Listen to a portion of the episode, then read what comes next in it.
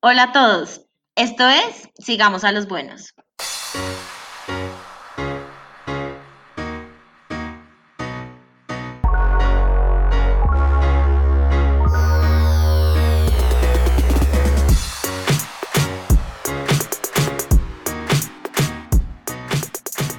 Hola a todos, bienvenidos a este episodio de Sigamos a los Buenos. Hoy estamos con un absoluto crack del tenis y ya me atrevo a decir que del tenis mundial. Está con nosotros Nicolás Mejía, medallista de plata olímpico juvenil. En este momento es el segundo mejor colombiano en el ranking mundial eh, y sin lugar a dudas es, es el futuro de nuestro tenis y, alguien con, con, con, un montón de, de logros en, adelante, encima y adelante. Yo creo que el futuro de Nicolás eh, es muy provisorio, eh, pero además porque trabaja duro y, y, tiene una pasión especial por lo que hace. Nico, bienvenido. Hola Pablo, Valentina, Andrés, muchas gracias por la, por la invitación. Eh, finalmente la podemos hacer y, y, me alegro mucho de poder estar con ustedes. Les agradezco la, la invitación. Este, y nada, ahorita sí charlemos de lo chévere porque hace rato llevamos con Andrés tratando de hacer esta, esta entrevista y, y, pero bueno, pero por ahí dice también dice que lo bueno tiene que esperar, así que nos tocó esperar. Así que vamos a hacerla bien buena. Sí, claro, claro, Nico. Teníamos que sacarla. Como dice él, tuvimos varios intentos, pero por temas de torneos, Nicolás acaba de venir del Challenger de Salinas, donde le fue muy bien. Eh, felicitaciones, por cierto. Eh, y tuvimos muchos intentos y finalmente esta es la vencida, o sea que vamos a sacar una muy buena charla. Entonces, pues entremos en materia. Nico, ya que usted se va a poner muy de moda, yo sabemos que sí, porque vamos para arriba y eso es algo que a nosotros nos gusta mucho, porque creo que el objetivo de nosotros es que la gente se entere de, historias chéveres como la suya porque o sea, nos falta mucho camino, pero lo que hemos hecho también ha sido muy chévere y estamos seguros de que la gente le va a gustar mucho. Bueno, Nico, 21 años y ya ranking ATP. Eh, ¿Cómo empezamos en este, en este tema del tenis? Sabemos que hay un tema familiar importante. Cuéntenos un poquito cómo fue que, que entramos al, al, tema del tenis. Eh, Andrés, bueno, yo empecé cuando era pues yo empecé en Bogotá, eh, yo jugaba, jugaba después de ir al colegio, en verdad empezaba cuando, cuando tenía como 7, 8 años, eh, yo iba al colegio El Campestre y, y, solo jugaba tenis en verdad los viernes y los fines de semana, el resto los otros días jugaba fútbol con las extracurriculares de mi, de mi colegio El Campestre, donde mi hermano también fue. Eh, pero lo que se hacía mucho era que como después del colegio yo iba mm, al, al hay veces, no, me acuerdo el club donde lo hacían, creo que el centro de alto rendimiento, porque mi hermana era, hacía parte del, del equipo Colsanitas, cuando eso era un, eh, como un equipo más, eh, eh, más estructurado en el sentido que habían, era todo en torno como de un equipo, vivían juntos en una casa, en la casa Colsanitas allá en Bogotá. Em, y ella era parte de ese equipo donde están pues obviamente hoy los, las, eh, las estrellas del tenis colombiano, especialmente los doblistas, y Santiago en su momento, Alejandro Falla, Alejandro González, y después de colegio siempre iba como a recogerlos, recogerle bolas, eh, acompañar a mi hermana y poco a poco pues yo medio peloteaba con ellos, pero mm, pero nada, nada muy en serio, simplemente en los fines de semana después iba en los búhos con mi papá y jugábamos dobles, yo lo veía jugar sus partidos, después me hacía canastas de saque eh, y poco a poco iba jugando, lo iba alternando también con, con el fútbol, pero, pero ya lo comencé a tomar un poco más en serio cuando eh, nos mudamos a Cali, cuando ya tenía como 12 años, eh, empecé a jugar en el club de tenis con un entrenador, un coach que se llama Ramiro Hidalgo, eh, y ahí fue cuando empecé a jugar nacionales, cuando empecé a representar a, bueno, primero jugar obviamente nacionales y jugar los interligas, los nacionales más grandes, después los suramericanos y mundiales por Colombia.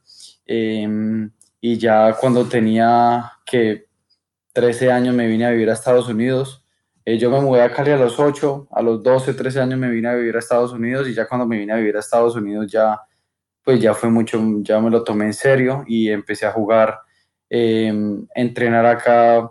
con, con eh, hacía colegio virtual, entrenaba casi como 5 o 6 horas al día y, y, bueno, eso poco a poco jugaba torneos los fines de semana, luego empecé a jugar los juniors y, y pues llegué, llegué a casi la cima eh, y ahorita pues estamos por aquí. En, obviamente es como un, un, recuento muy, muy rápido, pues, pero eso fue como empecé el tenis. Nico, o sea que la, la decisión de seguir una carrera profesional en el tenis la tuvo a los 12, 13 años más o menos, entonces. Pues, pues yo, yo digo que a los 12 y 13 años, eh, en, en, ese momento yo no tampoco era como que estuviera eh, uno, es un poco inocente también y uno lo único que, yo en ese momento lo único que quería era venirme a jugar tenis, a, porque era lo que más me gustaba y, y, y, aquí podía tener un entrenamiento muchísimo más estructurado y muchísimo más profesional porque es más, tenía mucha más facilidad y podía estar en el colegio online. Pero a los 12 años fue cuando, o sea, en ese entonces yo también, eh, o sea, mis papás también eran muy claros de que no me querían ir a dejar jugar tenis sin ir a la universidad, entonces pues no querían dejar que yo dejara el estudio, o medio lo dejé al final porque yo soy medio vago, pero, pero después eh, eh, fui, fui jugando y, fui compitiendo y los resultados se me venían dando. Y, pero no, en ese entonces yo también me vine aquí pensando que me podía ir a una muy buena universidad, porque además mi hermana fue a una universidad muy buena, la Universidad de Miami, mi entrenador fue a la Universidad de Miami, y cuando ella estaba en la universidad, cuando yo me vine, mi hermana estaba terminando, entonces ese ambiente de college me gustaba mucho, como ese espíritu de equipo me encantaba, así que pues en ese momento yo simplemente me vine aquí a disfrutar de que iba a jugar tenis, a disfrutar que iba a poder mejorar, y y, y, pues obviamente soñando con que iba a poder en algún momento ser tenista profesional, pero si te soy honesto, cuando me vine a los 12 años no era algo que, pucha, tengo que ser tenista profesional, no. Eso se fue viniendo como al segundo, tercer año que vine acá y pues eh, ya los resultados también tienen que hablarle a uno y eso le van diciendo a uno que si es profesional o no. Y ese, esa decisión de de, irse allá, digamos que ya con los años y 10 años después más o menos de haberla tomado, ¿la volvería a tomar así? Digamos que, eh, porque claro, eso, eso también implicó dejar de lado muchas cosas que son la vida normal de un adolescente eh, en Colombia y me imagino que se tiene amigos eh, que decidieron obviamente pues que estaban en el colegio y todo muy normal. ¿Se, ¿Se arrepiente de algo de esa decisión? No, no, no, para nada, no, no me arrepiento, no, no, porque yo también soy, soy muy consciente y agradecido que el tenis, mm, lo poco que soy, con toda la humildad del mundo, lo, lo, que soy hoy, me lo ha llegado a dar el tenis y todos los lugares que he podido llegar a visitar, que nunca pensé que fuera a llegar a visitar con tan, tan, poca, tan poca, pues me lo ha dado es por el tenis, o sea, yo creo que... Eh, como, todos, eh, como todos venimos de una familia donde a viajar a uno le parece espectacular y yo desde muy chiquito eh, me encantaba conocer lugares nuevos y hasta cierto punto yo creo que los, los tenistas em, no nos damos cuenta de lo bien que la tenemos de viajar a, tantas, a tantos lugares diferentes, conocer culturas diferentes, eh, simple y llanamente por saber pegarle bien a la, a la bola. Y sin duda que no, eh, no me arrepiento de haber tomado esa decisión, pero eh, no voy a decir que no,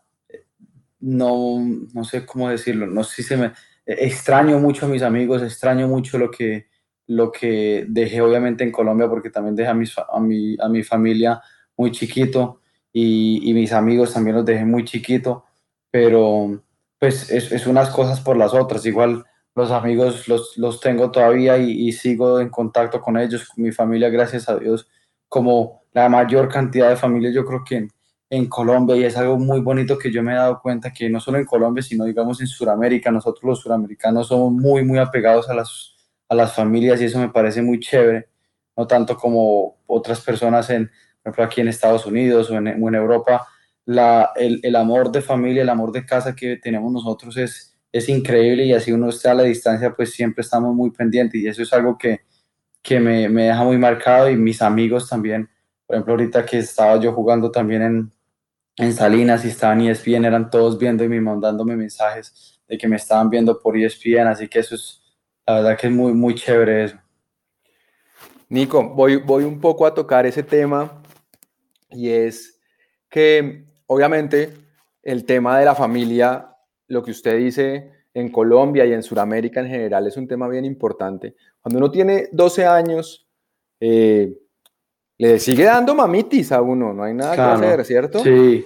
Eh, pero eh, el hecho de que su hermana estuviera en Estados Unidos facilitó un poco la cosa. Si ella no hubiera estado allá de pronto, la cosa hubiera sido diferente. ¿Y cómo fue esa charla? Me imagino una comida en la casa, sentados, papá, mamá, oigan, me voy para donde mi hermana. ¿Ya lo venían hablando? ¿Cómo era el tema? Eso, yo creo que el, el, hecho de que mi mamá, me dice mi mamá, le digo mi mamá porque actúa como mi mamá también, de que mi hermana, mi hermana, mi hermana estuviera acá fue una razón también que yo, yo me, mis papás también dejaron que yo me viniera, porque mis papás les dio muy duro. Eh, mi hermana cuando era muy chiquita también se fue de la casa para entrenar tenis. Ella se fue a, a Chaco en Argentina, un pueblo allá en la mitad de la nada y le tocó durísimo le tocó rebuscárselas como, como toda una campeona. Yo sí la, la, admiro como un berraco porque lo que hizo ella esa vez, yo creo que si a mí me hubiera tocado yo a lo mejor, eh, no, no, no, creo que hubiera aguantado. Yo la tuve muy fácil, la verdad, pero eh, eh, sin duda alguna eso, eso me ayudó mucho. Em, mi hermana y mi entrenador Juan, que es el esposo de mi hermana, me ayudaron mucho porque ellos pues mis papás también vieron que yo formé una, una conexión muy, muy fuerte con ellos, especialmente también con Juan. Y yo, yo no acuerdo estar en esa, en esa conversación, la verdad, yo creo que yo en ese momento no era muy consciente de lo que estaba pasando, yo simplemente era un niño que iba a hacer lo que más le gustaba, eh, pero sí recuerdo que a mis papás les dio muy duro y, y eso hablábamos todos los días. Al comienzo a mí me dio también durísimo. Eh, yo cuando llegué allá me empezó a dar duro y me empezó a dar mamitis porque me estaban exigiendo durísimo, los días eran larguísimos eh, y allá era pues como uno siempre es como uno más de la academia, uno tiene que trabajar durísimo y, y yo llamaba y llorando a mis papás que estaba que estaba, estaba muy cansado, que, que, los, que, que quería que se vinieran aquí conmigo a vivir, pero, pero creo los que tuvieron la, la conversación esa vez fueron eh, fueron Juan y Gabriela. Y pues básicamente mis papás también les dio muy duro, pero tampoco, pues, se, no es que ellos eran, eh, fueron muy, muy realistas también y vieron muy bien las cosas que también, si yo quería ser alguien bueno en el tenis, me tenía que salir de Colombia porque em, en, en, en Colombia no hay la misma cantidad de facilidad para competir y para mí la competencia es lo que yo creo que la cantidad y la repetitividad que tuve de competencia aquí en Estados Unidos, yo creo que es lo que me ha hecho un competidor tan, tan, tan fuerte en, estos, eh, en esta parte de mi carrera, porque yo cuando era chiquito competía todos los fines de semana y luego entrenaba y después competía los fines de semana. Entonces ellos también se dieron cuenta que ese era el camino a seguir, pero pues como obviamente todos padres pues les debe dar, les da muy duro que sus hijos se vayan de la casa eh, muy temprano, pero, pero no, yo creo que eso fue lo, eso fue lo mejor, es la mejor decisión que pudimos tomar. Nico, eh, ahí cuando usted habla de llamar a sus papás llorando, a mí me tocó un poquito más grande y, y de pronto, y también, y, soy muy honesto, también hubo, hubo, llanto por el teléfono a los papás. Igual eh, llamaba, sí. Igual llamaba. ¿Cómo fue esa, esa primera noche que usted sintió la soledad de, por haberse ido a entrenar. Como, porque siempre, yo, y lo tengo, yo creo que yo tengo todavía como marcado ese día que me sentí verdaderamente solo. ¿Usted cómo, cómo fue ese momento? ¿Dijo, se acabó todo o era tan fuerte las ganas que tenía? Pucha, no, no, yo, yo, si te soy honesto, eran, eran más, más, más llanto de, de que mi entrenador, eh, Juan, era demasiado duro conmigo y que extrañaba a mis papás para que me vinieran y me consintieran un poco y me, me dijeran cosas lindas al, al, oído, que yo era lo máximo, que yo era su bebé o algo así, que lo que de verdad era, era, era que, que, que, que todo, como que todo se me iba a ir eh, a la mierda o algo así, pero yo no, la verdad que nunca, nunca sentí como un, un, eh, un día que yo dije, no, parce, no, no, no doy más, pero era más que todo como que me venían a consentir porque es que mi entrenador me daba muy duro desde chiquito y eso todavía me da muy duro, entonces eh, eso, eso era lo único, eso era, la, eso era lo único. Nico, ahí yo tengo una pregunta y es, no sé, en, en, momentos de soledad, yo creo que una de las cosas, de las primeras cosas que a uno le dicen es, tenga como un grupo de apoyo, ¿sabes? Como uno cuando está solo, uno busca a las personas que mejor lo hacen sentir, amigos, familia, novio, novia, lo que sea. Ya llega un punto en el que, pues, no, las llamadas no es que pueden ser como ese grupo de apoyo, claro que siempre son, pero hiciste ese grupo de apoyo en Estados Unidos? O sea, ¿quién se convirtió en Estados Unidos en, esas, en esa persona que a la final se volvió tu apoyo como de manera presencial, no solamente como por teléfono? Yo creo que eh, con la persona que más he compartido es Juan eh, y, y, mi entrenador es el que más, con el que más memorias y más tiempo hemos estado. Yo creo que, eh, pucha, es duro y, y yo por eso le agradezco tanto a él porque él en los primeros, yo creo que él tiene, yo tengo una sobrina que es la hija de ellos, y yo creo que en los primeros cuatro o cinco años de vida de ella, o los primeros cuatro años, él estuvo más de vida de, de Dominique, que es mi sobrina, estuvo más tiempo conmigo que con ella. Eh, ella, yo me acuerdo que nació el 14 de, enero en, en, en 2014 y yo estaba jugando en un torneo y ella le dio una, una alergia eh, por la leche eh, por la lactosa a las dos semanas de estar, de, de, estar nacida y fue pucha, yo me acuerdo que eso era vomitando y vomitando y no sabían qué hacer. Les tocó terminar llamando una ambulancia a la casa y eso era una cosita chiquitica en la mitad de una, ustedes saben cómo aquí en Estados Unidos todo un escándalo por cualquier cosa que hacen, entonces era una chiquitica en la mitad de una cama inmensa, en una ambulancia inmensa con sirenas por todos lados y Juan estaba conmigo eh, al, al, otro día de ya estar en la, en la clínica, Juan estaba conmigo en un torneo, en una quali de un futuro ahí de 10 mil dólares, o sea, papelón, o sea, cualquier cosa. Y, pero era tanto el, es tanto el compromiso que él ha puesto conmigo que desde ese momento y a lo largo de toda mi carrera él ha estado conmigo durante tanto tiempo y yo creo que cualquier momento complicado que yo he tenido en mi carrera tenía el primero que siempre suelo a, a como buscar es a él, porque hemos estado, juepucha, hemos recorrido el mundo juntos y, y, nos falta todavía mucho por recorrer, pero es el que es sin duda el que está, ha estado ahí por mí desde el día uno, ha invertido tiempo, plata, de todo lo que a veces uno puede imaginar en mí y, y es algo que, pucha, yo creo que hasta lo hace como si fueras mi hijo como si yo fue, como si él fuera mi, mi papá y, y, él ha sido una figura paterna para mí desde el primer momento y más aún cuando mi papá falleció hace un par de años y, y mi papá siempre, siempre confió mucho en él, siempre ha confiado mucho en él, mi mamá ha confiado, tienen fe ciega en él también y, y por eso también me dejaron aquí venir ahí, así que Juan sin duda es como mi apoyo incondicional.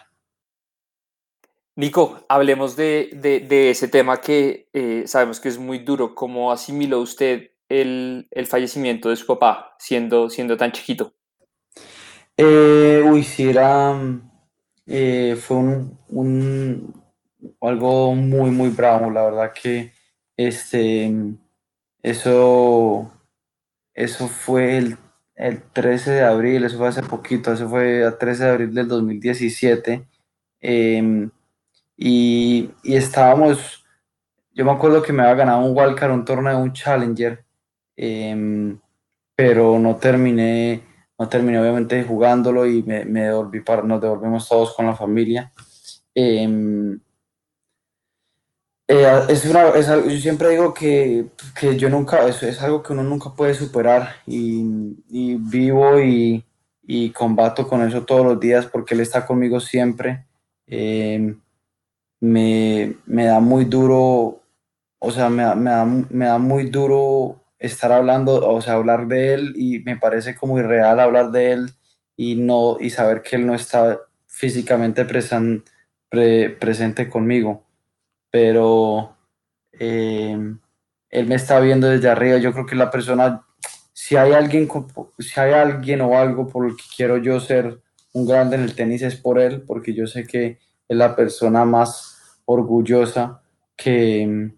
que, tenía yo y el que, la que más orgullo sacaba de mis triunfos era, era él, así que lo más, lo, era lo, o sea, lo máximo y, y él, él, siempre está conmigo apoyándome y, y pues sí, en la familia lo, lo, queremos y vivimos como si nos estuviera guiando todo el tiempo. Pongámoslo ya en un, en un momento específico, eh, ahorita en el Challenger de Salinas, usted llegando más y más adelante, ¿cómo se traduce ese momento tan difícil en, en, en esa vida deportiva? O sea, ¿cómo, ¿cómo lo aplica? Porque yo creo que usted es alguien que ha salido adelante a pesar de las cosas y, y cómo aplica ese, ese momento tan duro en, en su vida deportiva ahora. ¿O lo hace? es que no, no te entendí bien. ¿Cómo, ¿Cómo hago para...? O sea, como, digamos, como eh, el, el, fallecimiento de su papá, pues fue un momento muy duro, ¿cierto? Y usted habla de que su papá está con usted todo el tiempo. Y, por ejemplo, en un torneo como el que tuvo hace dos semanas en que le estaba rompiendo, hay un, hay un momento en que lo trae todo junto, en que digamos que trae ese momento y lo, y lo usa también como, como para fortalecerse. Eh, pienso mucho en él, sí, hay veces en, en los partidos sí pienso mucho en él él era, él era muy, muy, muy enfático y era muy duro con nosotros y con mi hermana de que del, del saque, que nosotros tenemos que mejorar el saque, cada vez que estoy fallando yo me doblo, yo dije, puta, estaría puto porque me doblé. Entonces, eh, me, pongo, me pongo a pensar mucho en eso, en, en él, me, me, trae una sonrisa, hay veces cuando estoy muerto de los nervios me pongo a pensar en él y, y, me trae una sonrisa y cuando uno está nervioso lo primero que uno quiere es, es sacar una sonrisa o algo. Pero pucha, cuando gané un partido, especialmente el de cuartos de final, que fue un partido durísimo, saqué dos match points, el tipo encalambrado, estaba tirando balines por aquí, balines por allá y le estaban saliendo y yo tenía, de mierda, va a perder con este tipo, yo no lo puedo creer, porque era un partido larguísimo, un partido muy duro, eh, y yo iba 4-3 arriba en el tercero con quiebre, le quebré en el 3 igual, el tipo pide medical timeout para enfriar el partido como como un zorro viejo y después me enfrío yo, me termina quebrando.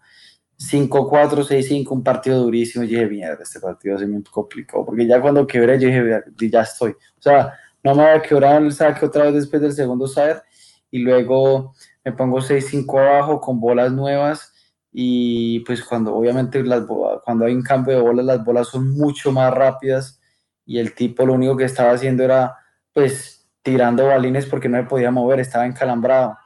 Y me recuerdo que el tipo metió tres bolas durísimas a, los pies y yo estaba, lo único que quería era medio meter la bola y en esos intentos de vez la bola volaba porque tenía, no sé si era porque le estaba pegando muy fuerte el tipo y yo no me movía los pies, estaba cagado de los nervios porque solo quería meter la bola y que el otro la fallara. Y no, escucha, me pongo, salvo esos match points, luego en el, en el tiebreak termino ganando yo no sé cómo, el tipo estaba ya en una pata y, y cuando ganó ese partido, cuando ganó ese partido yo pues tampoco quería celebrar mucho porque pues, el tipo estaba lesionado, pues no lesionado, estaba encalambrado, igual estaba yo gritando como una loca porque yo no había chance que me dejara perder el partido, no, era, no había la mínima posición. Es más, una cantidad de chilenos me mandaban mensajes por Instagram diciendo que eh, yo soy, yo soy un irrespetuoso y yo me cagaba de risa. Una, en, en, Twitter una vez me, me, puse a hablar con uno de esos chilenos y le dije, y me, no me agarré, me estaba muriendo de risa diciendo que me estaba diciendo que yo era eh, colombiano patasús y yo, yo dije, pucha, me cagué de risa. Y, y terminé el partido y, y, la verdad que fue un momento, fue un momento muy, muy bonito porque, pucha,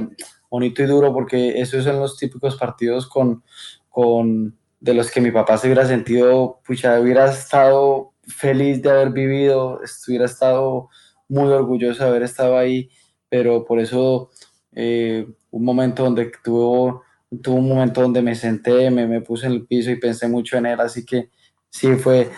cuando gano partidos muy fuertes, muy duros o pierdo partidos durísimos, son los momentos donde más pienso en él, porque son los momentos donde más apoyo uno quiere pensar o, o, o imaginar que que uno lo está teniendo desde allá arriba. Una pregunta y ahí, digamos que te acuerdas de diferentes cosas, te acuerdas del saque, te acuerdas de esas frases que te van a la cabeza cada vez que haces algo mal o algo bien, pero si pudieras como en una palabra como esa lección o esa gran lección que hoy puedes decir mi papá me dejó para lo que hoy soy como deportista, como tenista, ¿cuál sería? Seré un luchador, una garra, no darse nunca por vencido. El, algo que yo le admiraba mucho a él era la, eh, no, no, seriedad no, pero la, el, el, compromiso que le ponía a todo lo que él hacía. Y eso estaba jugando el partido contra cualquiera del club, puede ser el, eh, o sea, no sé, cualquier tipo de partido en cualquier tipo de fin de semana, él salía y se preparaba como si fuera su, que estuviera jugando su final de Roland Garros y cada vez que entraba a la cancha eso era era como un perro con hambre. Él decía que uno tiene que, ser como un perro que tiene el hueso ahí y no lo quiere soltar nunca. Y, y eso es lo que yo más, eh, más presente tengo de él. Nunca, nunca en mi vida tiraré un partido o tiraría un partido, dejaría o me daría por vencido eh, porque eso es lo que él más me, me, enseñó, que uno nunca se puede dar por, por vencido, uno siempre puede,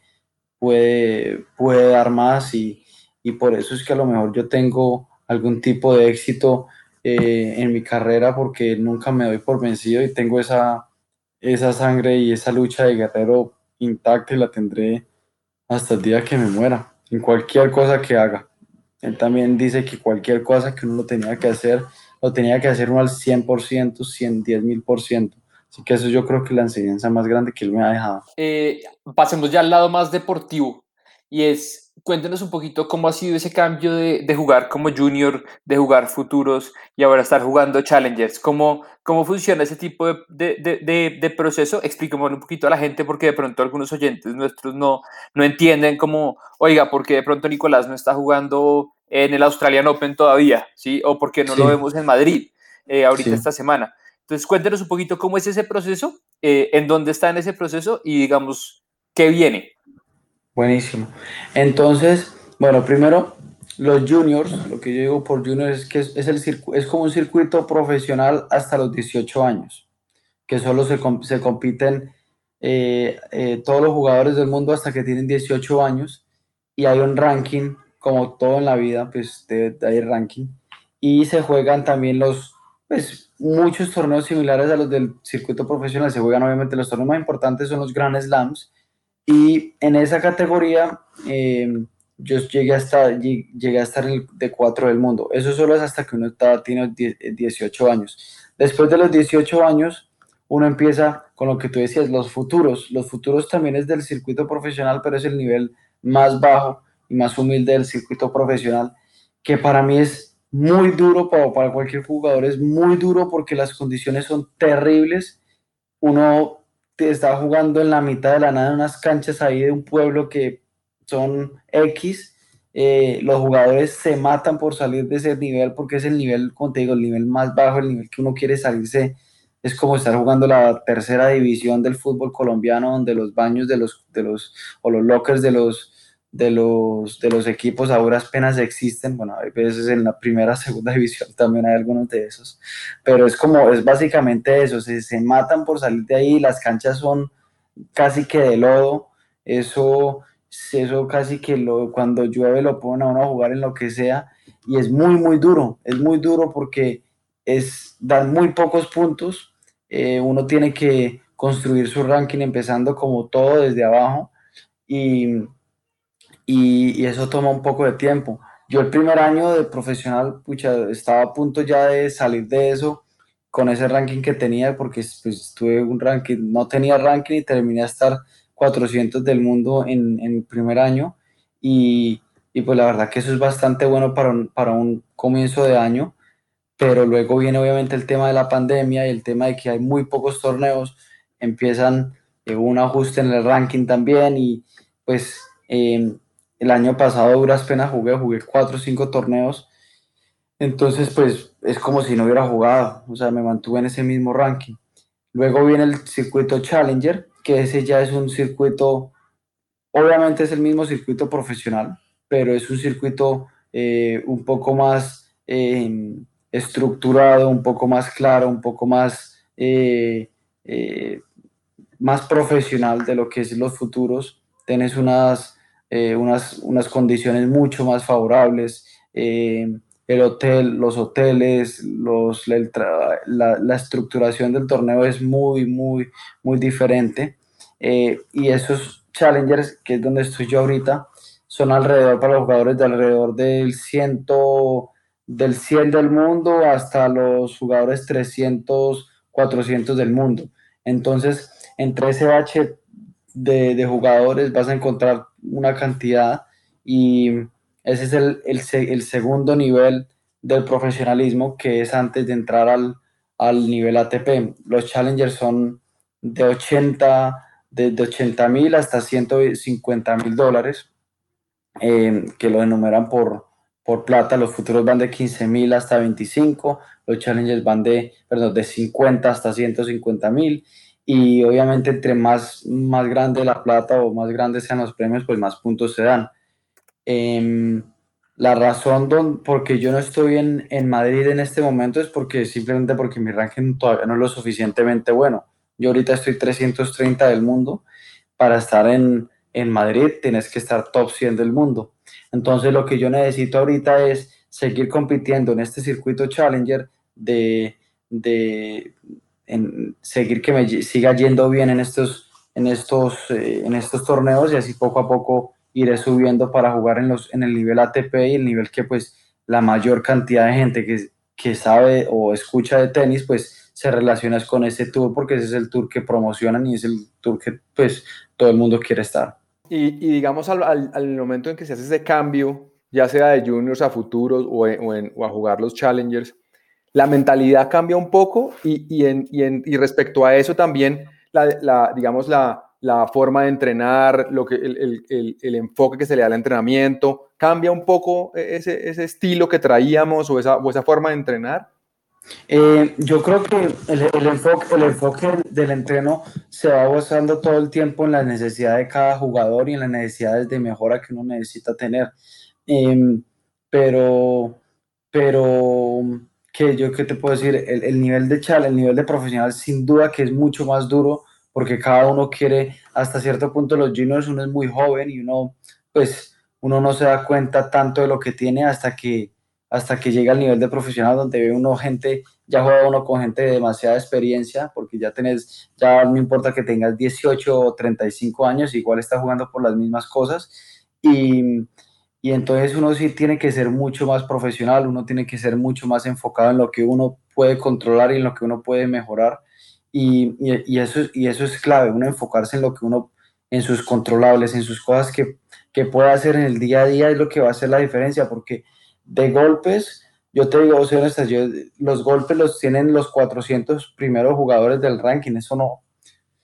eso no es, no es, no es la diferencia, es el, el que esté mejor en ese día, el que esté mejor eh, en los detalles y el que esté mejor mentalmente. Este deporte es demasiado de cabeza y de, de una tranquilidad emocional muy, muy alta, eh, porque el común denominador de, toda la gente no es tener un, eh, no es tener un saque que vas 250 kilómetros por hora como el de como un tipo de Isner o un tipo de Kirgios o un tipo eh, eh, que mide dos metros. Normalmente la gente que somos normales, en el buen sentido de la palabra, nos toca tener un juego basado en números, basado en consistencia, donde vos tenés que estar muy frío y muy calmado porque ah, no, no, tenés muchos margen de errores y no tenés un, un, golpe donde vos digas que te va a dar 20 tiros o 20 puntos fáciles. Entonces, yo creo que esa es la parte más complicada. Uno tiene que darse cuenta de qué es lo que es uno bueno, masterizarlo y mejorarlo aún, porque eso, eso es lo más importante. Yo creo que eso es lo más clave del, del circuito profesional, uno encontrar las habilidades que uno tiene y, y mejorarlas al, máximo potencial para que en los partidos y en los momentos más complicados se puedan, se puedan dar a, a, se puedan venir a luz, pues. Nico, y hay algo, claro, tienes que manejar muchos factores y ahí entra otro factor que es un tema de, de, del esfuerzo económico que requiere como tal, eh, pues, tu profesión. ¿Cómo se afronta más, eh, entendiendo que además venimos de un año donde tú dices, en el 2020 jugué cuatro partidos, eh, no subí en el ranking porque es como si no hubiera jugado. ¿Cómo afrontas eso hoy? Yo, eh, pues Valentín, yo la verdad tengo mm, mucha suerte y soy muy agradecido con mis patrocinadores, eh, con Col Sanitas, que ha estado conmigo desde que tengo eh, 16 años o 15 años y son casi eh, los que, los que me apoyan y, y, me patrocinan casi todo lo que yo hago de mi, de mi tenis. Y no solo como eso, sino que están siempre, obviamente, al máximo dependiente, pendiente de mí. Eh, Coéxito también, que es la empresa donde trabajaba mi papá, han sido un, un, eh, un soporte impresionante a lo largo de mi, de mi, de mi carrera y especialmente en, en, durante la pandemia, donde obviamente uno no pudo jugar y no tuvo tener la misma actividad que otros, que otros, eh, que otros años. Ellos estuvieron ahí firmes conmigo y están recontrafirmes conmigo este año también y eso es, eso es clave. Yo creo que esa es una de las razones también por las cuales pude yo eh, decidirme a ser eh, tenista profesional, porque es que uno puede ser muy bueno, uno puede, uno puede jugar demasiado bien y todo, pero es que si uno no tiene un, un, un patrocinador o si uno no tiene unos papás que tengan mucha plata, porque es que uno estar viajando de aquí para allá, de allá para acá, eso no es gratis, eso no es que uno no puede plantar un árbol y le sale a uno plata de ahí, es que eso es muy caro, es que es muy caro como todo en la vida, como todo en la vida. Esto, yo, estoy, yo estoy en este momento en la Universidad del Tenis y yo soy un estudiante y la, la universidad de cualquier cosa, a menos de que uno esté becado, yo lastimosamente, no, no es, perdón, mucha gente lastimosamente no está becada en el tenis porque es que no tienen los patrocinadores. Yo muy, muy agradecidamente estoy, eh, muy afortunadamente estoy casi básicamente becado en el buen sentido de la palabra porque al mismo tiempo me lo he ganado a base de resultados y a base de trabajo, pero, pero yo estoy en mi universidad del tenis y estoy aprendiendo y soy un estudiante y uno tiene que invertir y eso es lo que han hecho, me ha ha hecho Juan Mateus desde muy chiquito, ha hecho Colsanitas conmigo, ha hecho Coéxito, porque es que sin duda alguna el tenis como cualquier otro deporte es muy, o muy, muy jodido de llegar a un, alto, a un alto nivel, un deporte de alto rendimiento es muy jodido llegar sin, con patrocinio es muy jodido y sin patrocinio es casi, es imposible. Nico, la opción de, por ejemplo, ir a la universidad en Estados Unidos, que eh, en su caso, digamos, usted decidió tomar otro camino, eh, puede ser, digamos, una forma para algunos tenistas, sobre todo tenistas gringos, de, de, poder aguantar un poquito más y tener esa etapa de crecimiento, digamos, auspiciada por la universidad. Con eso cuando salen están a un nivel de poder jugar torneos y, y ganar, y ganar plata. Es, es, una opción muy buena porque, eh, bueno, por ejemplo, eh, la universidad obviamente no le, le paga a uno absolutamente todo, la mayor cantidad de las veces, si uno es suficientemente bueno, uno le dan una muy buena beca. Cuando vos vas a competir con tu universidad, el nivel además de, de ser muy bueno, vos no, no, pagas absolutamente nada. Y cuando vas a tus torneos apartes profesionales, lo más normal es que a veces te den, te den algún tipo de grant y te puedan, y te puedan, y te, y te ayuden con algo económicamente y hasta de punto te envían un coach. Entonces, además de que vos tenés tu, estás sacando tu carrera adelante, tu carrera profesional, eh, sea en, en cualquier, eh, cualquier materia que hayas decidido estudiar, estás también ayudando a tu carrera profesional crecer. Entonces eso es, eso es clave, eso es, eso es increíble y, cuando te salgas de la universidad puedes ir por un lado o por el otro y eso es, eso es, eso es impresionante. Por ejemplo, ahorita también eh, los, y los que han decidido por irse profesional, eh, la ATP ha, ha, firmado un convenio con unas universidades donde uno puede hacer eh, sus clases online y también puede también eh, hacer, su, hacer sus estudios por internet. Así que eso, por los dos lados, ha sido una gran, gran, es, es una gran combinación. Obviamente los beneficios no son para cualquiera de los de la ATP, uno tiene que tener cierto ranking y cierto, eh, sí, cierto, cierta división, pero, pero eso, es, eso para mí, por ejemplo, es algo que a mí eh, siempre me ha llamado la atención y no lo, y, lo voy, pues sé que voy a hacer en algún momento, voy a empezar a, a estudiar porque uno como tenista siempre tiene el tiempo y uno va a tener, simplemente tener la disposición de hacerlo y las ganas de hacerlo. Qué chévere. Qué chévere que haga eso. Nico, una pregunta y no podemos irnos de, de, o sea, no podemos dejar este tema de lado. Eh, cuéntenos qué pasó con la Copa Davis. Em, porque todos nos enteramos, salió en las noticias, yo personalmente, y perdón la palabra, me emputé. Eh, la verdad, me sentí muy mal por, por usted. Eh, entonces, cuéntenos un poquito qué pasó y, con eso nos crea un contexto. Em, bueno, en la Copa Davis, eso era cuando estaba Pablo González de capitán, eso fue en 2019. Y, y la verdad que es que estaba muy, o sea, yo ese, yo ese año, eh, al comienzo de año, en ningún momento pensé, o sea, honestamente no tenían la más mínima eh, esperanza de clasificar a, los, a, las, a, las, a, las, a la Copa Davis porque hubo un, cambio en, en, el sistema de puntos, en el sistema de la ATP y la ITF, donde los únicos que podían tener ranking eran los que jugaran Challenger. Y yo claramente en el 2019, cuando venía a jugar de juniors, estaba muy lejos de jugar Challengers. El caso es que em, empecé mi año de profesional y yo empecé a ganar bastantes partidos en los futuros, empecé a ganar bastantes partidos en, en, ese primer nivel de, de profesional. Em,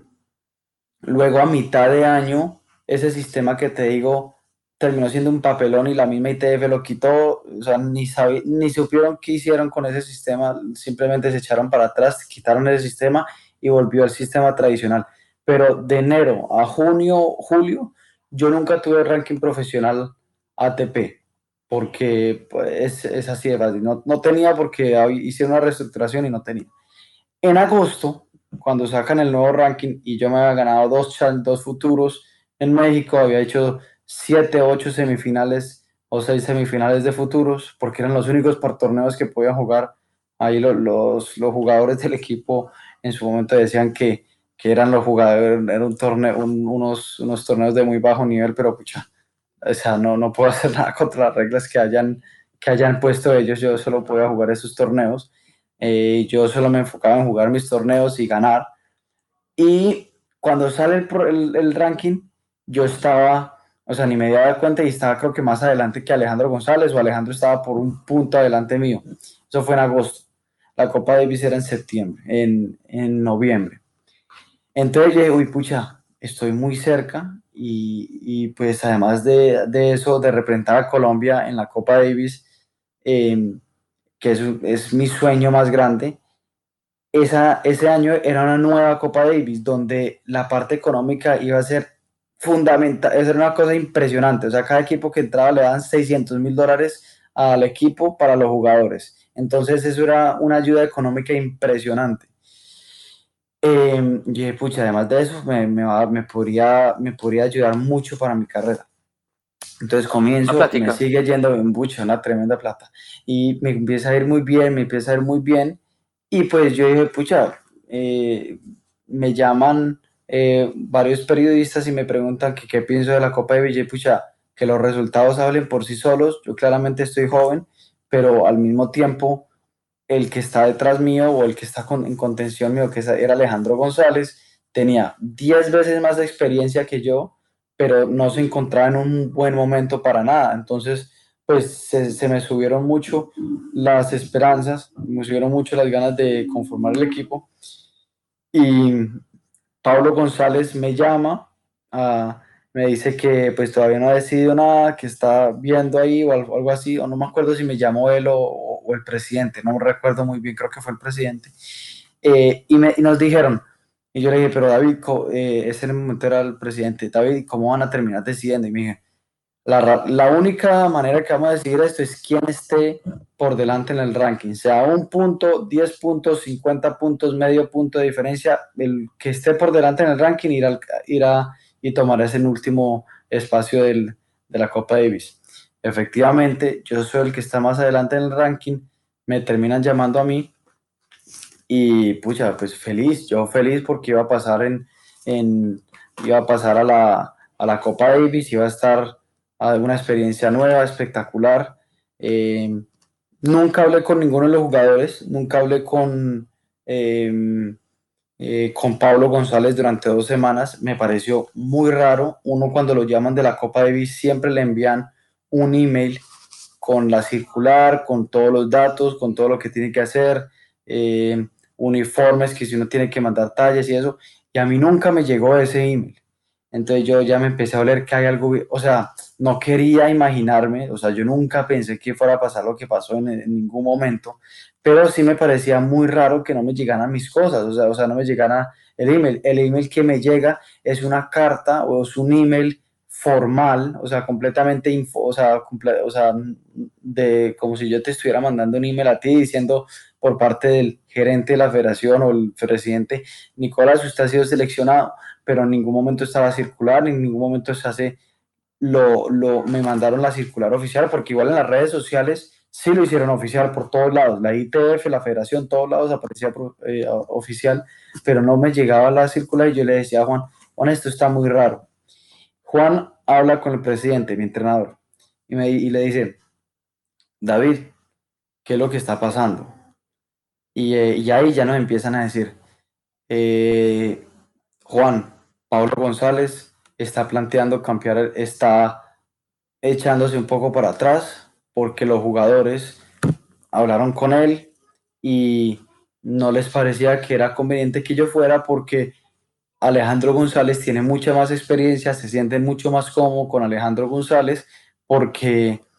porque que jugaron, por, lo mismo que salió en, la, en, eh, escuché, escucho todo en todos lados, que es completamente válido, es completamente válido que los jugadores se sentían más cómodos con él porque lo conocían mejor, han tenido, han tenido un proceso muy, muy bueno con él. Eh, o sea, no había nada, nada absolutamente raro de eso. Pero Juan sí le dice, David, si Nicolás los llegan a hacer la fea, después de todo lo que hicieron, después de hacer todo el la selección que hicieron se va a ver muy mal y no cuenten con Nicolás para un futuro. Lo hice, se lo dijo eh, mi entrenador, porque yo se lo, se lo le, dije que le dijera eso exactamente, porque yo no me iba a prestar para, nada para un circo de esos. Termina pasando eso, o sea, dos semanas después, eh, me llama Pablo González, me escribe un mensaje Pablo González, me dice, eh, Nico, ¿cómo estás? avísame cuándo te puedo llamar, eh, que tenemos que hablar. Yo le dije, ah, perfecto. Y me dice, yo le dije, eh, me dice, ah, eh, buenísimo, finalmente me va a llamar el capitán para ultimar los detalles, para decir cuándo vamos a irnos y esto y lo otro. Yo estoy en Las Vegas, ese es un challenger que yo juego en Las Vegas, eso fue un, un viernes en la tarde, y él me escribe y me llama, yo meto a Juan Mateus también en la llamada, y cuando comienza a hablar me dice, eh, Nico, es que te tengo que decir que em, yo acabo de proponer un cambio en el equipo, de sacarte a ti del equipo oficial y meter a Alejandro González y, y la federación lo aprobó. Yo no, yo no entendía lo que estaba pasando, honestamente yo, yo no lo podía creer, yo me dije, esto, esto no puede ser, esto yo no lo puedo creer. Em, Juan había hablado con Pablo González, Juan ya había hablado, mi entrenador ya había hablado con Pablo González, Pablo González le había dicho que no se preocupara, que ya estaba todo hecho, eh, simplemente que nada circular. Eh, Pablo González salió a hablar a los medios de comunicación por todos lados, a diestra y siniestra, diciendo que eh, yo era el convocado, que me querían dar la oportunidad que para que yo ganara más experiencia, porque es un recambio que lo tenían que hacer. Y bueno, claramente el que tomó la decisión no fue Pablo González, porque pues no, no, no, y, no es nada en contra de ellos, o sea, yo siempre lo he dicho, pero la manera de hacer las cosas no es así, es como, es completamente erróneo. Aquí no, eh, si ya salió una convocatoria, eh, yo en mi vida he visto, eh, trataron de argumentar ellos que, que, en, el, que en el pasado había, habían hecho algo, algo similar, pero mentira porque en el pasado nunca fue así, nunca se, em,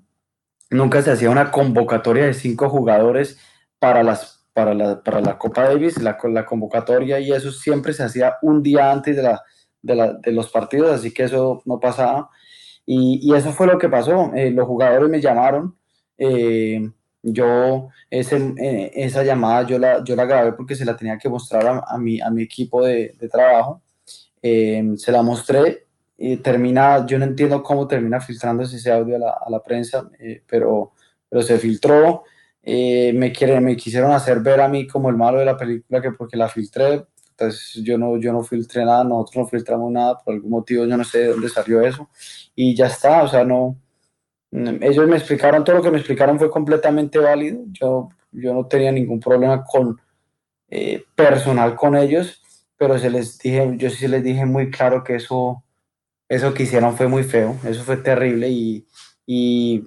y pues eso ya queda en la, en la conciencia de ellos. Ellos piensan que lo, que lo actuaron bien y está bien y yo no, yo creo que eso, como les digo, ya, ya pasó. Eh, te lo digo con detalles porque me lo pediste, pero yo creo que ya eso es un, un, capítulo completamente cerrado y aquí el equipo de Copa Davis no es de nadie, ni, ni de,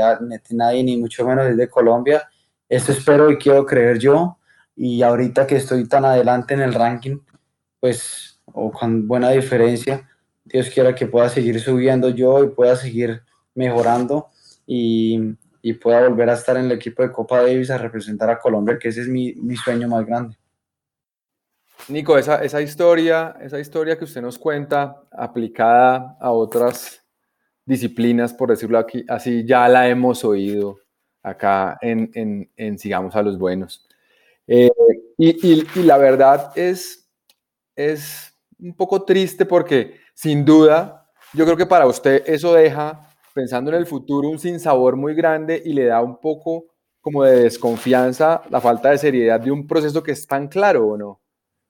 Sí, yo, o sea, honestamente, eh, no, no, no, no te voy a mentir, yo siempre, siempre va a estar ese, esa preocupación, eh, porque pues uno no, pues o sea, eh, no, no, no, sé qué, sea, qué, vaya a poder, qué vaya a poder pasar, si me entiendes? Yo no, yo solo lo único que quiero es, es mejorar, es ganar partidos, seguir mejorando como, como jugador y, y yo creo que cualquier persona que me, que, que, con la que hablo y me entrevistan, pues ellos saben el compromiso mío que tengo por Colombia y el sueño tan grande que yo tengo por jugar la Copa Davis por Colombia en mayores, en, es, es, es lo máximo. Por, yo cada vez que he jugado por Colombia, eh, creo que lo he hecho de una manera bastante, bastante buena. Creo que he ganado desde la primera medalla que jugué hasta la medalla más importante que la medalla olímpica de los juegos más importantes que he jugado pues creo que lo he representado de la mejor manera y yo estoy seguro que no es por eso que no me, no, no me llamarían, si ¿sí me entiendes? Pero espero que ya hay un capitán nuevo, hay, eh, pues el, eh, hay una dirección que yo estoy seguro que van a, van a actuar de la manera más correcta, creo yo, yo no tengo, no tengo dudas eh, o no las quiero tener. Em, espero que los, que los doblistas eh, no se hayan pasado, pasen esa página o hayan pasado esa página, si la, si la pasaron chévere y si no la pasaron, pues no sé qué más pueden esperar o qué más, qué más se puede hacer. Ellos son los mejores del mundo en dobles eh, y creo que eh, yo soy joven y seré la cara del tenis colombiano junto a Daniel por un, por un buen tiempo y entre más rápido me ayuden ellos a hacer esa transición, a representar a Colombia, tener responsabilidad de verdad, eh, una respons responsabilidad grande que es representar a Colombia en una, un certamen como esos, pues no solo me va a hacer bien a mí porque voy a ganar mucha experiencia, sino que le va a hacer bien también al país porque voy a poder darles alegrías a Colombia un poco en esa Copa Davis un poco más antes de lo, de lo que se puede esperar mientras me den las oportunidades, pero es muy jodido yo ganar una experiencia con pocos torneos que tenemos, especialmente en Colombia, eh, bien pocos torneos que tenemos en Colombia, de tenerlas para poder jugar con jugadores de ese nivel, que eh, sería, sería buenísimo. O sea, todavía igual falta mucho de aquí a noviembre, da falta mucho y pueden pasar muchas cosas. y como va mi proceso va bien, pero tener esa experiencia de jugar por Colombia hace mucho tiempo, no he jugado por Colombia en Copa Davis, jugué una vez nada más eh, contra Argentina en Argentina y fue espectacular, esos nervios que sentí, esa adrenalina que sentí es espectacular y yo pues solo espero que eh, me puedan dar esa, me puedan volver a dar esa oportunidad, la del capitán, la federación, porque eso nos va a servir a todos y al fin y al cabo el equipo es de Colombia y todos somos Colombia y yo lo único que quiero representar es a Colombia y ellos, eh, los doblistas y Daniel y todo lo único que quieren también es representar a Colombia y dejar el nombre de Colombia muy en alto, así que yo creo que cualquier diferencia que se haya, que se haya podido tener ya pues es como todo en la vida, uno tiene que crecer y uno tiene que dejar, yo creo, cualquier tipo de diferencia atrás y, y por el bienestar del deporte en Colombia, yo creo que pues deberíamos llevar a los mejores, eso es todo. Y no estoy diciendo que yo sea el mejor que hay, yo no estoy diciendo eso, o sea, si en mi momento habrá, pero pues, o sea, el ranking es el ranking y ojalá se pueda respetar y ojalá no la podamos jugar, es que Colombia es el único país donde no le dan las oportunidades a los jóvenes, o sea, es que es muy, eso, eso es lo único que a mí me, me, dolió mucho esa vez, que no hay muchos países o a duras penas pocos países que tenían un junior tan bueno, que había hecho una transición al profesionalismo relativamente rápida y, y, cuando los jugadores profesionales en ese entonces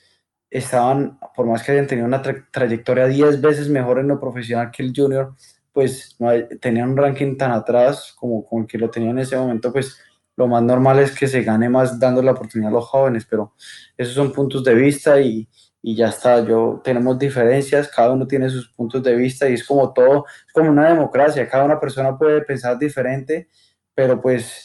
eh, yo creo que los resultados al fin y al cabo tienen que hablar por sí solos y eso es lo único que yo quiero enfocarme, en ganar, en ganar, en ganar y ahí ya no, pues, o sea, ya no se puede, no se puede dudar. Ay, ay, yo, yo, yo tengo un tema y es, fue un momento difícil, fue un momento donde, y, por lo general los momentos difíciles, digamos que traen a la luz las personas que están con uno, eh, como un tema de amigos, y, pues digamos que acá hay un tema y es que tú tienes amigos dentro de tu grupo que pueden ser tus contrincantes. En ese punto, cómo encuentras como ese equilibrio entre la amistad que construyes con una persona y la competencia que a la final pues el, es real. ¿Cómo, ¿Cómo manejas eso y más en este, en este acontecimiento que nos cuentas? Eh, pero lo dices como jugador eh, de, de, relación de, de amigos como de, de, mi edad, me imagino yo, puede ser o, o contemporáneos o, o como o, o, a qué específicamente de competencia o sea amigos tuyos con los que compites. Sí. Eh, yo creo que es que el tenis el tenis es un deporte demasiado egoísta y uno tiene que ser muy egoísta para ser bueno como en la mayor cantidad de deportes individuales. Eh, uno tiene amigos yo te he creado muy muy lindas amistades del tenis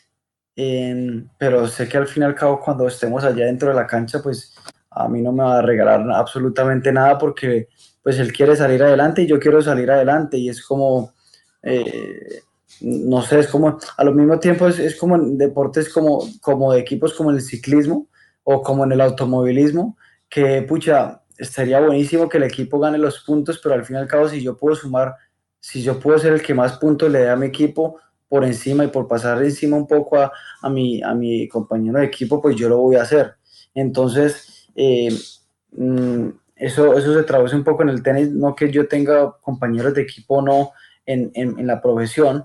pero hasta cierto punto sí tengo que ser egoísta y pensar en mí en, dentro de la cancha.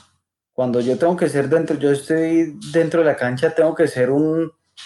eh, o sea, un ampón en el buen sentido de la palabra, porque yo tengo que competir y competir y, y ser, y, y, sí, y, ser, y, y, serlo en el buen sentido de la palabra, porque eh, al fin y al cabo yo me estoy ganando la vida y yo me voy a ganar la vida es con eso. Entonces, sí. eh, eh, vuelvo y le digo, o sea, no, no hay que, eh, o sea, yo tengo que ser un competidor nato allá y dejar la vida allá contra quien sea sea quien sea, Y yo estoy seguro que Serena, Serena Williams cuando jugó con la hermana a las finales de Grand Slams, hasta cierto punto ellas tenían que ser tan profesionales de que eh, es que la gloria la iba a tener una y la otra no la iba a recordar nadie cuando se ganan los Grand Slams, eh, porque la subcampeona no la recuerda nadie. Entonces eso es lo que uno tiene que pensar ahí también en la cancha. Uno, el que pierde no lo recuerda nadie, el que gana sí, pues va a quedar en, los, en, la, en la historia. Entonces los amigos lo podemos dejar para el final de la, la buena amistad se puede dejar para el final de la carrera y, y, crear experiencias juntos o con amigos, con, con personas diferentes es chéverísimo, claro que sí, pero cuando uno está dentro de la cancha uno tiene que ser la persona más egoísta que pueda haber en el mundo. Claro, uno pelea por uno ahí. Sí, sí. Nico, yo tengo, yo tengo un par de preguntas de Salinas, que fue hace ocho días básicamente y es, la primera es, la idea al llegar al torneo era cuál. Segundo, cómo, cómo se enfrenta, si bien a la llegar para la semifinal y final jugaban el mismo día, le tocaba a todos los que llegaran, ¿cierto? A los cuatro, era igual, pero cómo se enfrenta eh, un, un día en el cual puedo ser finalista y semifinalista el mismo día en cuanto a voy a hacer esto, me voy a exigir de esta forma. Eh, ¿Cómo se planea ese partido? Claro, bueno, primero, o sea, la verdad, yo, y lo he dicho eh, cuando, cuando, cuando he hablado, cuando me han hecho entrevistas, yo estoy muy feliz con, con, el rendimiento porque yo me fui a Salinas y me decía como entrenador, mi torneo es literalmente pasar la quali, ganar los cuatro o cinco puntos que me daban por pasar la quali y, y ya, y más del, de, por el momento que estaba pasando, que venía, ¿te acuerdas cuando hablamos en, yo estaba en Mallorca, después de Mallorca me mandé seis primeras seguidas, o sea, terrible, o sea, me estaba yendo muy mal. Lo único que yo quería hacer era, estaba jugando mucho mejor, venía teniendo un muy buen, eh, buen ciclo de entrenamiento, entonces bueno, había, tenido, había podido tener buena continuidad, que no había podido tener mucho tiempo por la lesión que tuve anteriormente y por la pandemia. Eh, pues que yo quería era pasar las qualis, ganar un par de partidos, sumar un poco de puntos Em, y, y, ya, entonces me voy con la, con la meta de sacar en total siete puntos, porque pasa, para pasar la primera cualidad en cuatro, luego la segunda semana daban tres porque era un torneo más chiquito. Entonces, pucha, me termino viniendo con 59 puntos que me suben 120 puestos, 127 puestos en el ranking y cambia completamente todo. Eh, mi planificación de torneos porque ahorita ya puedo entrar más challengers seguidos, no tengo que jugar más, no tengo que jugar tantos eh, futuros, jugaré ahorita uno de 25, pero es más que todo para poder competir y no dejar, no dejar, de, que, no dejar de competir por un buen tiempo eh, y estar listo para esos challengers que vienen en, en, en, Orlando y en, en Arkansas, pero, pero entonces eso por ese lado es espectacular y muy, muy positivo. Por el otro, Em, sí, sin duda que el, el, es muy, nunca había llegado a cuartos de final o semifinal de un Challenger y que termine pasando lo que pasó, que no pude jugar el fin, el fin de semana, es una experiencia muy, muy buena que me pasó, especialmente en la primera vez que llego a estas, a estas instancias, porque en algún momento me va a llegar a volver a pasar en torneos así o más importantes y no me va a coger de sorpresa. O sea, yo creo que eso que vivimos de no jugar dos días seguidos, ni siquiera poder entrenar después de ganar los cuartos de final, me pueden marcar las palabras que eso no va a volver a pasar, porque es que yo, es, a menos de que haya otra pandemia, la berraca, pues, y, y nos encierren, uno, uno, nunca sabe, ya ahorita uno sabe con, con, lo loco que está el mundo y con lo que está pasando ahorita, uno no sabe, pues, pero es que eso, eso es muy bravo, pues, o sea, uno ni siquiera poder entrenar dos días o jugar tal tenis, pegar una bola por dos días antes de jugar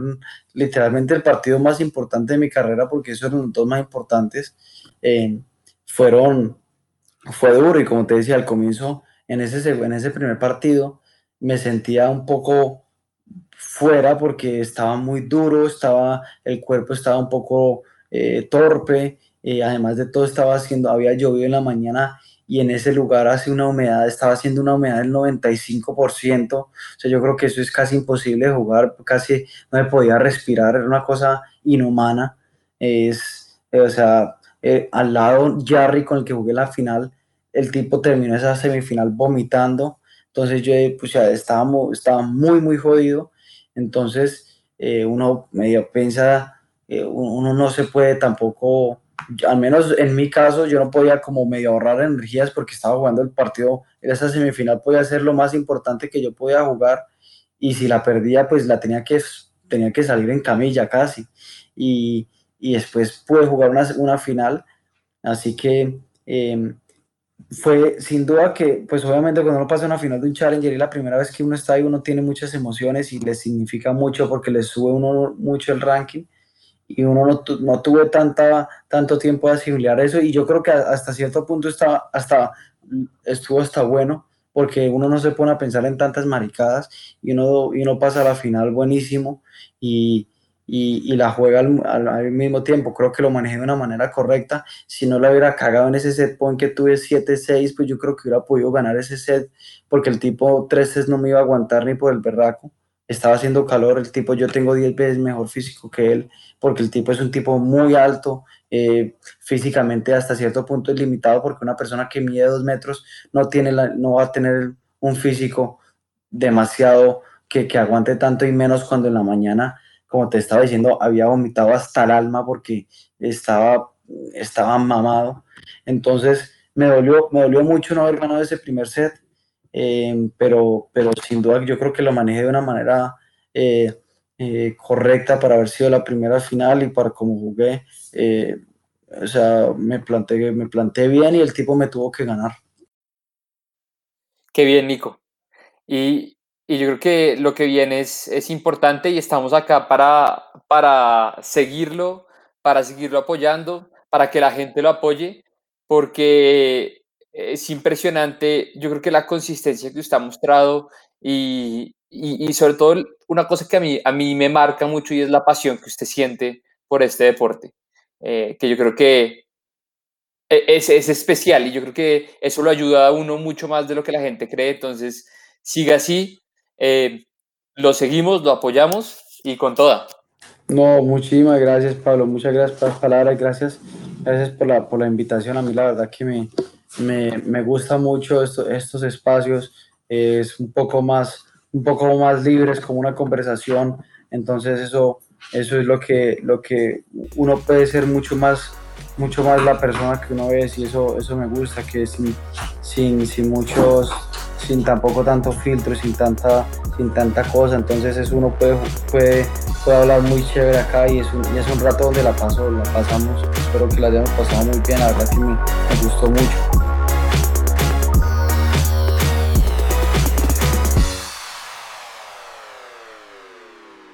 Bienvenido todas las veces y esperamos que cuando esté por allá en algún gran slam no sé, nos recibe una llamadita. Siento, no, pues Andrés tiene mi celular tan, huevón. Siempre, siempre está ahí.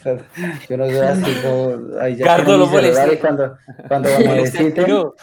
cuando lo necesiten, simplemente me mandan un mensaje y ya está. Antes les pasa mi celular, lo que quieran. Y yo, yo estoy más que, más que contento de atenderlos y agradecido con ustedes.